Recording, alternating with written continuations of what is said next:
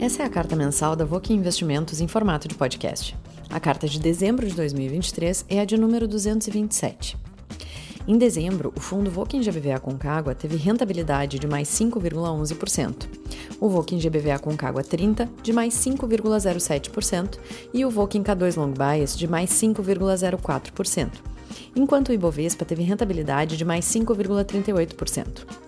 No ano, o fundo Voking GBVA Concagua teve rentabilidade de mais 23,74%, o fundo Voking GBVA Concagua 30 mais 22,8% e o fundo Voking K2 Long Bias mais 23,66%, enquanto o Ibovespa rendeu mais 22,28%. Já o fundo multimercado Voking Everest, em dezembro, teve rentabilidade de mais 2,32%, enquanto o CDI rendeu mais 0,90%. No ano, o Everest teve rentabilidade de mais 11,11%, enquanto o CDI teve rentabilidade de mais 13,05%. Na primeira parte da carta, o nosso gestor Frederico Von Tobel apresenta os comentários da Voking sobre o mês de dezembro. Olá a todos, Frederico Von Tobel falando para a carta mensal da Voking Investimentos de dezembro de 2023. A tarefa mais importante de um gestor é proteger e multiplicar os ativos a ele confiados o tanto quanto possível por gerações. Prezados co-investidores, feliz ano novo. Muita saúde, amor, paz e prosperidade para todos nós em 2024. Que cada ano seja melhor que o anterior. Esse é o nosso desejo para todos. Fechamos dezembro de 23 com boa rentabilidade em nossos fundos. Os fundos de ações Volkin GBV Concagua e Volkin K2 fecharam o mês com mais 5,10% e mais 5,04%, respectivamente.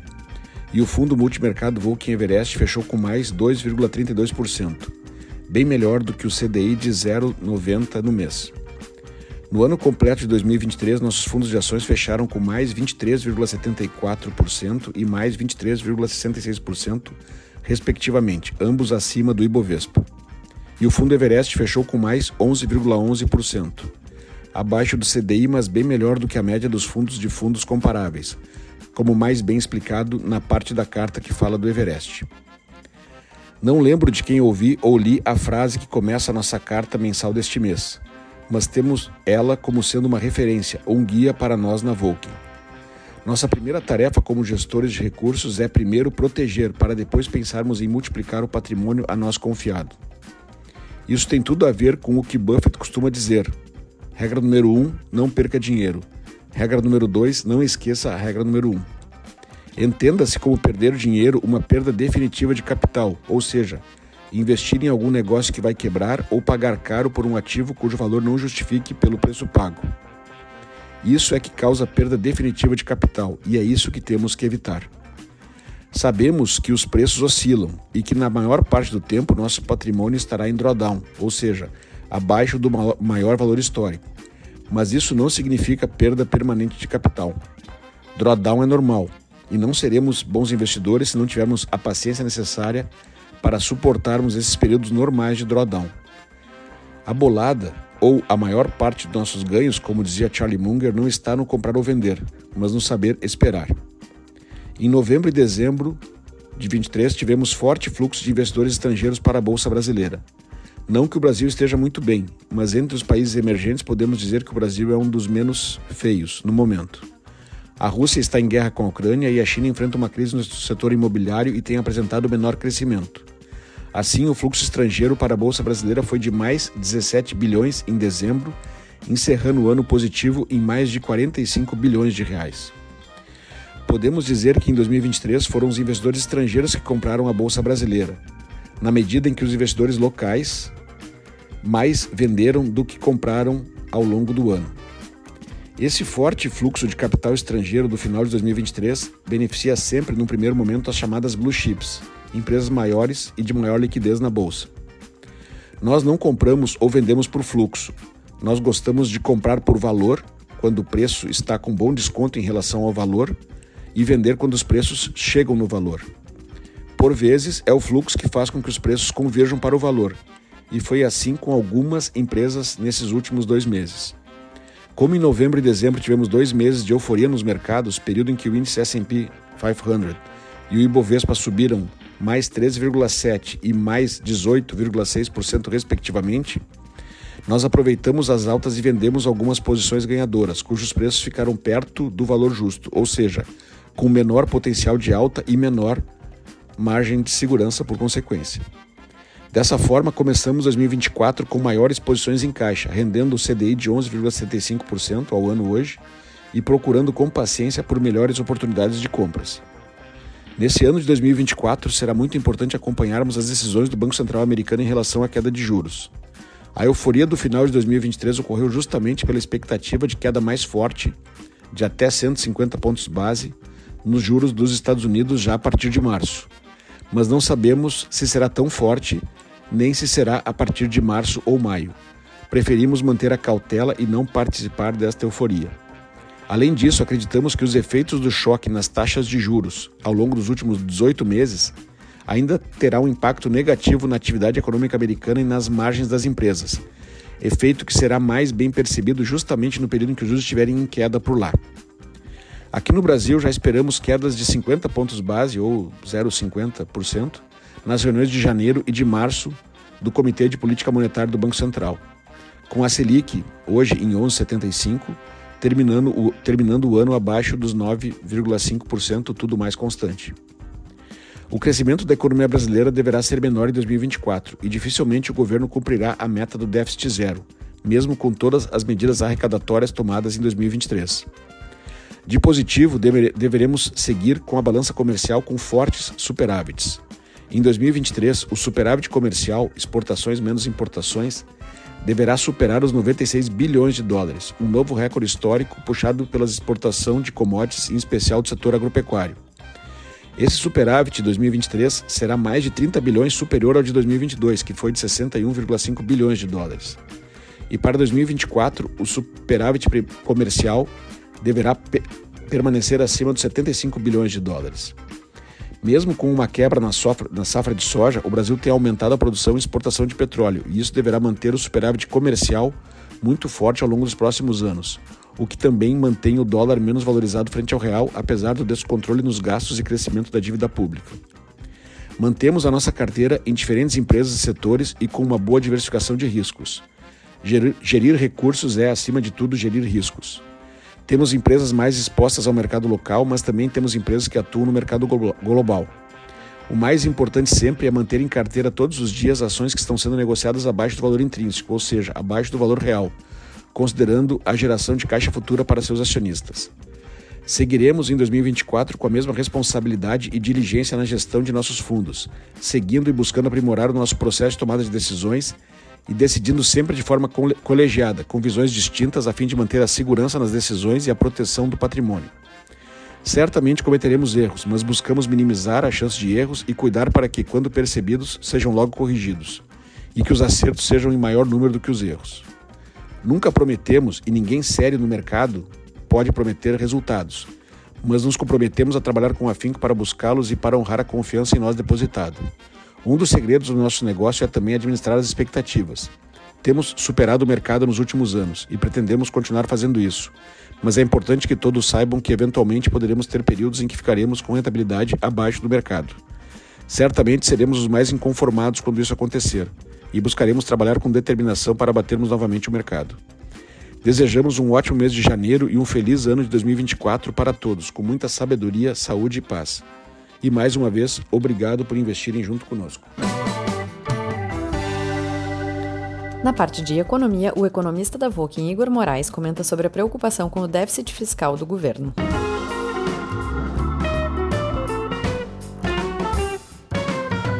Durante boa parte do ano que passou, muitos analistas de mercado deram crédito à promessa de déficit zero do governo federal.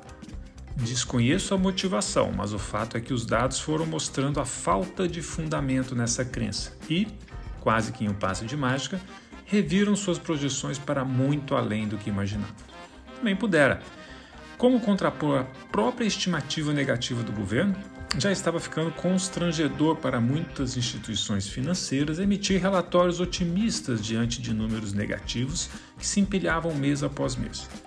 Mas que importância tem essa previsão sobre o comportamento das contas públicas? Qual a relevância do lado fiscal? Afinal de contas, parece que conseguimos vencer o pior momento da inflação ao consumidor elevada. Os juros estão caindo, temos superávites comerciais e o câmbio se valorizou em 7,2% durante o ano de 2023. E mesmo com a desaceleração econômica, devemos encerrar o ano de 2023 com expansão de 2,7%. Nada mal para um cenário político desafiador em que nada foi feito para impulsionar a economia, como, por exemplo, privatizações, novas concessões ou medidas que incentivam o livre mercado. Portanto, parece que, que tudo está indo bem e não teria motivos para nos preocupar com o déficit fiscal. Mas será mesmo? Qual Brasil estamos analisando? Há os que enxergam o país como a tradicional ilha de Robson Crusoe, como ensinado na cadeira de introdução à economia. Tudo bem que estamos isolados do mundo, mas não é para tanto. O que acontece lá fora nos afeta. Veja, por exemplo, o movimento de preço de commodities. Em 2022, sob o efeito defasado do para tudo, os preços de itens agrícolas e metais e energia dispararam, gerando enorme distorção na formação de preços ao redor do mundo. Mas, assim como subiu, caiu fortemente ao longo de 2023, menos 14% para o conjunto de commodities com carvão com queda de 50%, gás natural 48% e fertilizantes 47%, liderando essa retração. Junte-se a isso, o forte movimento de dólares para o Brasil via resultado comercial, 89 bilhões de dólares de saldo, um recorde histórico sem precedentes. E fica possível compreender o movimento de valorização da taxa de câmbio e o impacto sobre a inflação interna. Isso tudo pode ser analisado a partir do ICBR, Índice de Commodities Brasil, calculado pelo Banco Central, e que agrega os itens que são relevantes para a inflação brasileira. Depois de ter subido 66% durante a pandemia, chegou a menos 20% em 2023, ajudando a puxar para baixo a inflação interna. E olha que o governo até tentou atrapalhar, aumentando tributos dos combustíveis, mas o máximo que conseguiu foi embutir mais uma distorção microeconômica via Petrobras, cuja conta virá cedo ou tarde. Percebeu como a melhora foi conjuntural? Agora vejamos dois indicadores que são bons sinalizadores do futuro. O primeiro deles são os investimentos estrangeiros diretos, que atingiram os 57 bilhões de dólares em novembro, acumulado em 12 meses, uma queda acentuada em relação aos 88 bilhões verificados no início do ano. Por que os estrangeiros estão considerando o Brasil menos atrativo? E olha que não são somente eles. O segundo indicador se refere às expectativas. O índice de confiança da indústria está, desde janeiro de 2023, oscilando perto de 50, ou seja, nem otimismo nem pessimismo. Tudo na mesma. Com um detalhe: como ele é a composição de vários indicadores, fica interessante ver o que puxa para baixo. A avaliação da situação da, atual da economia brasileira em um patamar que aponta muito pessimismo 41. E mesmo quando falamos de expectativas para os próximos seis meses, o industrial brasileiro continua negativo, no patamar 47. Cenário parecido se desenha no setor de serviços, com cinco quedas consecutivas e as expectativas em patamar pior que a situação atual. O típico está ruim, mas vai piorar. E tudo isso descrito acima em um cenário de juros em queda, exatamente para comprovar que a economia não se movimenta apenas com a taxa de juros. E aqui resgata o ponto da importância fiscal. Em 12 meses, saímos de um resultado positivo de 121 bilhões de reais para um déficit de 109 bilhões. A piora na gestão das contas públicas foi da ordem de 230 bilhões de reais, ainda longe da façanha anterior entre 2011 e 2016 de 517 bilhões, mas em uma velocidade muito maior. E nada do que está aí me convence que vai melhorar. Pelo contrário, fico na dúvida qual será o limite para esse descontrole fiscal. O custo todos nós conhecemos: um futuro, um futuro com juros básicos maiores e menor crescimento econômico. Esse amor está saindo muito caro.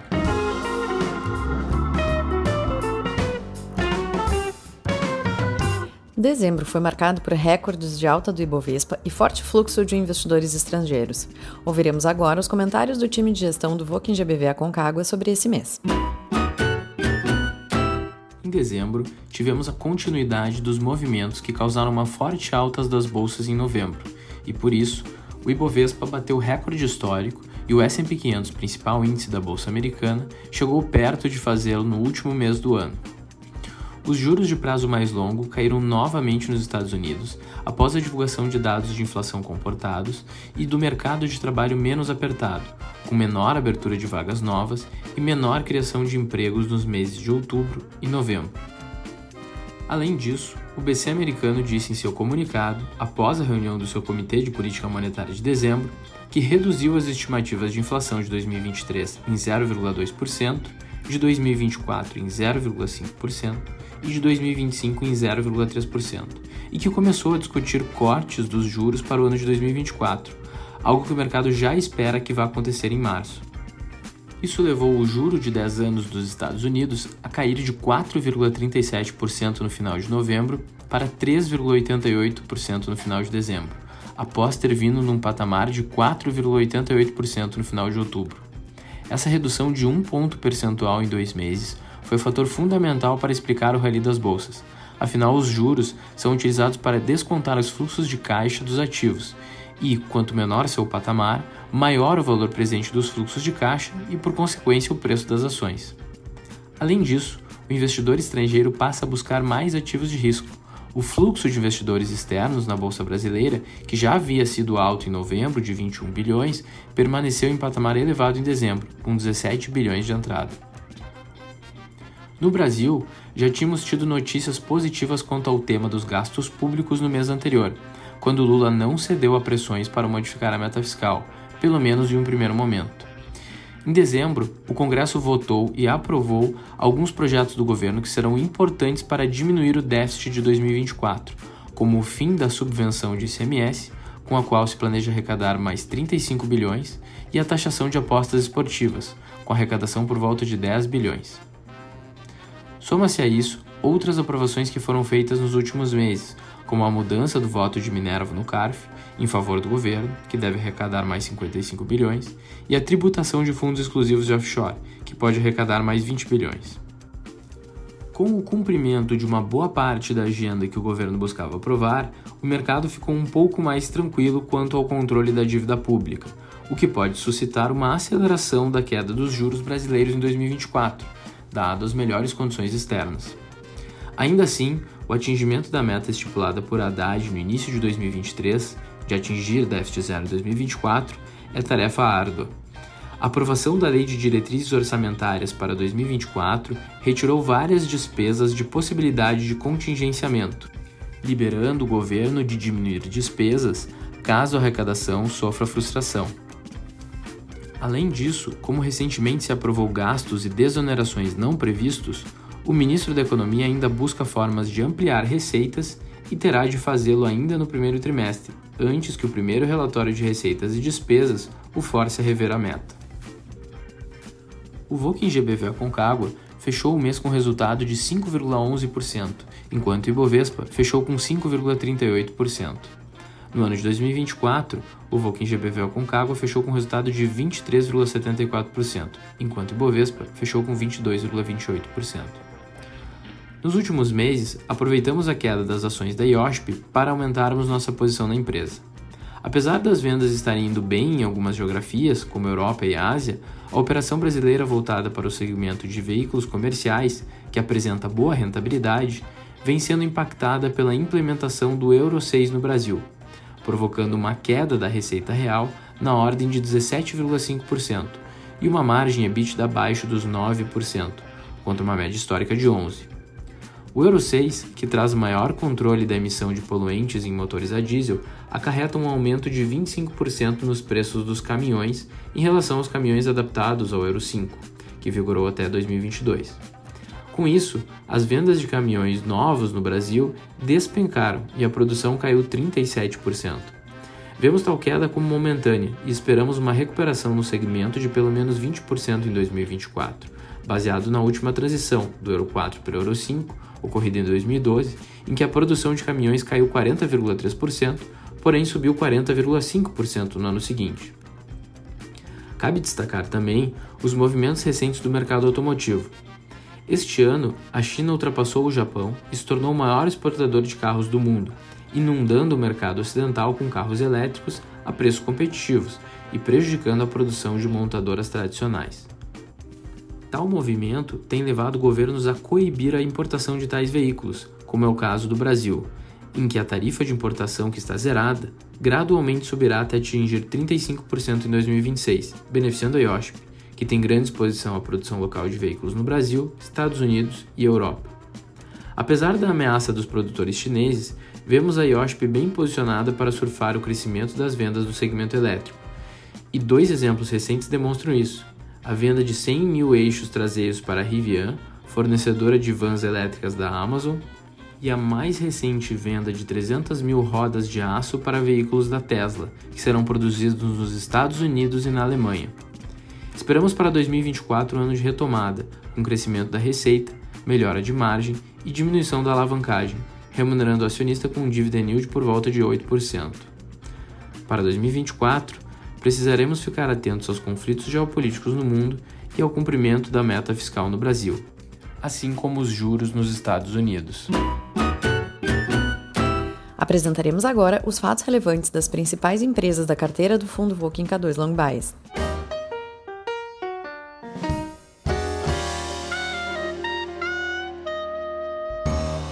3R retomou as atividades operacionais da refinaria Clara Camarão após uma parada programada para manutenção. A empresa destaca que as atividades de manutenção estão sendo realizadas conforme o planejado, orçado e cronograma previamente comunicado à ANP e stakeholders. Além disso, ressalta que suas atividades de produção na bacia de Potiguar não foram afetadas durante esse período, enfatizando sua ampla flexibilidade operacional na região o Carrefour divulgou novas projeções operacionais, complementares às apresentadas no mês passado. A empresa projeta vendas por metro quadrado entre 28 e 31 mil reais por metro quadrado, com margem EBITDA, nível loja, de 5 a 6%, para lojas convertidas do antigo grupo Big para a bandeira Atacadão até o final de 2024. Até o final de 2025, espera-se vendas por metro quadrado de aproximadamente 35 mil reais por metro quadrado, com margem EBITDA nível loja entre 7% e 8%. Para lojas maduras do Sam's Club até o final de 2025, a margem EBITDA nível loja é projetada entre 9% e 10%, e a margem EBITDA da unidade de negócios entre 7% e 8%.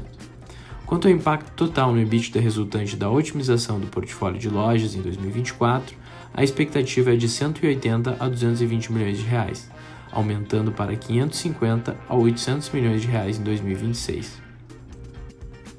A Suzano celebrou contratos para adquirir a totalidade das empresas Timber 7 e Timber 20. A operação envolve desembolso de 1,8 bilhão de reais a ser pago à vista na data de fechamento prevista para 2024, com a possibilidade de conversão para dólar se ocorrer após 31 de março. As empresas-alvo detêm cerca de 70 mil hectares de terras no Mato Grosso do Sul, na região de operações da Suzano, contribuindo para a estratégia da companhia de fortalecer sua autossuficiência no suprimento de madeira. Em paralelo, a companhia revisou as estimativas de investimentos para 2024, aumentando de 14,6 bilhões para 16,5 bilhões de reais, refletindo a supracitada aquisição o Bradesco anunciou o pagamento de juros sobre capital próprio, intermediários e complementares, respectivamente, nos valores de 2 bilhões de reais, pagos em 2 de janeiro de 2024, e 5 bilhões de reais, pagos em 28 de junho de 2024. Os acionistas registrados em 21 de dezembro de 2023 terão direito aos juros citados, que somados aos proventos anunciados anteriormente, totalizam um valor de 11,3 bilhões relativos a 2023 um dividend yield de 6,5% sobre a cotação de 28 de dezembro. O Bradesco também informou que a Atlântica, sua controlada indireta, celebrou um acordo de investimento com a Mater Dei para desenvolver e operar um novo hospital em São Paulo. A Atlântica terá 51% da sociedade a ser constituída, enquanto a Mater Dei, responsável pela gestão médica e administrativa, terá 49%. A Pague Menos revisou sua projeção de abertura de lojas para 2024, reduzindo de 120 para 30 lojas novas. A revisão foi motivada pela priorização da redução da alavancagem financeira e o foco na conclusão bem-sucedida da integração da Extra Farma. A companhia destaca que a aquisição da Extra Farma em 2022 antecipou significativamente o plano de expansão. Com as lojas abertas e adquiridas entre 2021 e 2023 e a nova projeção para 2024, o portfólio de lojas foi incrementado em 647 lojas, média de 162 lojas por ano, representando um crescimento anual médio de mais de 10%, considerando também os fechamentos de lojas realizados. A Pague Menos também aprovou um aumento de capital que pode atingir 136 milhões de reais, através da emissão de 46,4 milhões de novas ações ao preço unitário de 2,93. O aumento de capital proposto tem como objetivo preservar a estrutura de capital e a posição financeira da companhia, além de suportar o plano de crescimento previsto. Em outro comunicado, a empresa anunciou o processo de transição para a posição de CEO por meio da indicação de Jonas Marques como sucessor de Mário Queiroz, que ocupou o cargo por oito anos e será indicado para integrar o conselho de administração da companhia. A Bemob celebrou um contrato de investimento na Nomo, por meio da qual adquiriu 51% das ações da WaveTech pelo valor de 11,5 milhões de reais. O acordo envolve um aporte primário de 4 milhões na WaveTech e os outros 7,5 milhões pagos aos proprietários da empresa. E também inclui uma opção de compra de participação remanescente na Nomo em 2029. Estima-se que o custo total seja de 5 vezes o EBITDA menos capex. A Numa é uma empresa de tecnologia focada no mercado B2B de telecomunicações, ampliando o portfólio de software as a service da Bemob. Em outro documento, a companhia concluiu a aquisição da Agenda Edu e da EduPay, anunciados no mês passado por 39 milhões de reais, já pagos na data de fechamento. A Tecnisa comunicou a aquisição de 206,1 mil CEPACs residenciais, no valor total de 225 milhões de reais isso durante o leilão público da segunda oferta de distribuição dos CEPACs. A transação foi realizada por meio da Windsor Investimentos, subsidiária na qual a Tecnisa detém 57,5% de participação. A aquisição desses CEPACs residenciais possibilitará à empresa avançar com o desenvolvimento do Jardim das Perdizes, um bairro planejado pela companhia.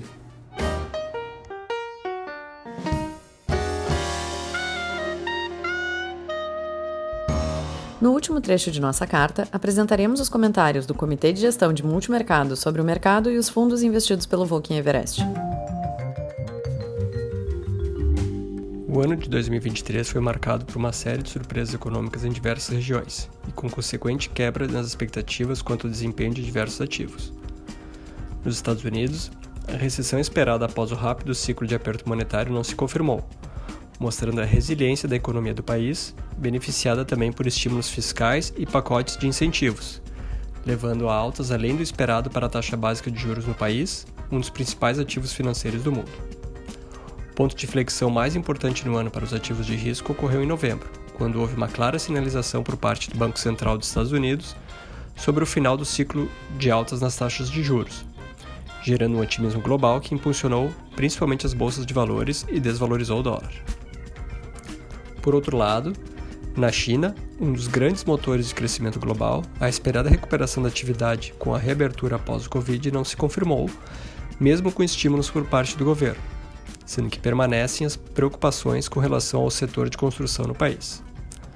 Ainda no âmbito global, tivemos a continuidade do conflito na Ucrânia, que já se arrasta por quase dois anos, e ainda o atentado terrorista em Israel, que gerou uma resposta bastante dura contra o Hamas e trazendo manifestações sociais em diversos países com um número relevante de imigrantes da região, principalmente na Europa.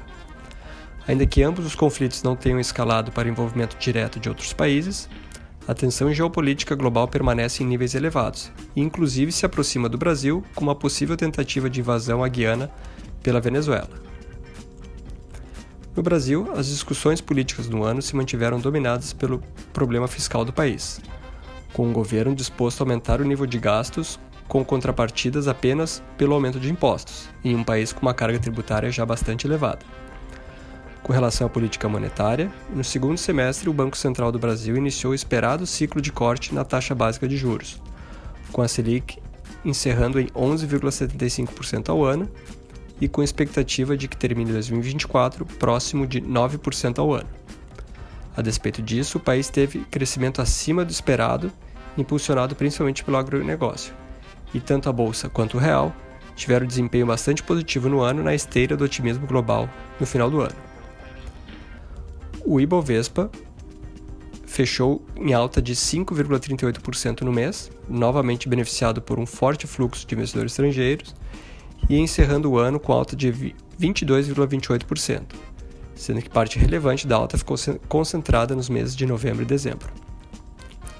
O dólar se desvalorizou 1,39% no mês frente ao real, e ocorreu o fechamento da curva de juros reais, representando alta de 2,75% para o índice IMAB. O fundo Everest terminou outro mês apresentando boa recuperação, com alta de 2,32%, ante alta de 0,90% do CDI, encerrando no ano com alta de 11,11% ante 13,05% do CDI, ou 85,2% do CDI no ano sendo o primeiro ano abaixo do CDI desde 2014.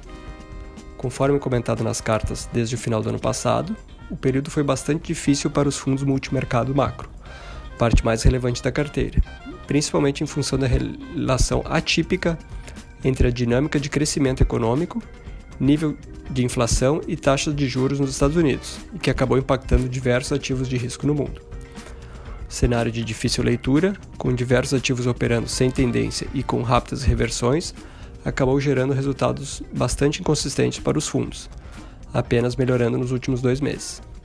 Porém, ainda fechando o ano com boa parte dos resultados abaixo do CDI. Tendo essa perspectiva de que seria um ano difícil para a gestão de ativos, optamos por passar a maior parte do ano com um nível de caixa bem acima da média histórica do fundo, voltando a aumentar gradualmente o risco já próximo do final do ano porém também não suficiente para superar o CDI em função do fraco desempenho acumulado ao longo do ano. Como referência, o índice de hedge funds da Ambima, uma carteira que atualmente é composta por 334 fundos de 101 gestoras, encerrou o ano com um desempenho próximo de 70% do CDI. Assim como no mês anterior, as principais contribuições positivas das posições vieram das posições direcionais em renda variável no Brasil e no exterior, assim como posições a favor da queda de juros em diversas regiões. Destaques positivos para os fundos de ações GBV Concagua, dos fundos multimercado macro e bio na STH e Itaú Optimus. Nenhuma estratégia ficou abaixo do CDI no mês. No ano, os destaques positivos também foram dos fundos com maior exposição direcional em renda variável, como SPX Falcon, GBV Concagua e IP Velho Hedge. Os piores desempenhos foram dos fundos multimercados macro, principalmente nas posições de juros, com destaque para SPX Limits e Itaú Hedge Plus, além do quantitativo Giant Zaratustra. Em dezembro foi solicitado o resgate total do fundo Itaú Hedge Plus, estratégia que fazia parte da carteira há mais de oito anos, com contribuição positiva em diversos períodos, mas recentemente com desempenho abaixo de seus pares, sofrendo um fluxo importante de resgates e com alterações relevantes na equipe, composição de fatores que levou à solicitação de saída total e não parcial. Em contrapartida a esse resgate, foi feita a aplicação inicial no fundo Itaú Optimus, que, apesar de ambos estarem dentro da estrutura da Itaú Asset, são geridos por equipes segregadas. Ainda que o Itaú Optimus seja relativamente novo, tendo iniciado em 2021, é um fundo com perfil multimercado macro e que parte relevante da equipe, incluindo o gestor responsável, fazia gestão do fundo Bahia Maraú, fundo com excelente desempenho histórico e no mesmo perfil de atuação. Apesar de não termos ficado satisfeitos com o resultado do fundo no ano, mantemos a convicção na estratégia como forma de superar o CDI de forma consistente no longo prazo. E acreditamos que os ajustes que estão sendo feitos na carteira nos últimos meses irão trazer importante contribuição positiva. Por fim, agradecemos a confiança e desejamos a todos um excelente 2024 ano que o Vulcan Everest completa 25 anos de atividade. Encerramos aqui o podcast de dezembro. Desejamos um excelente novo ano a todos.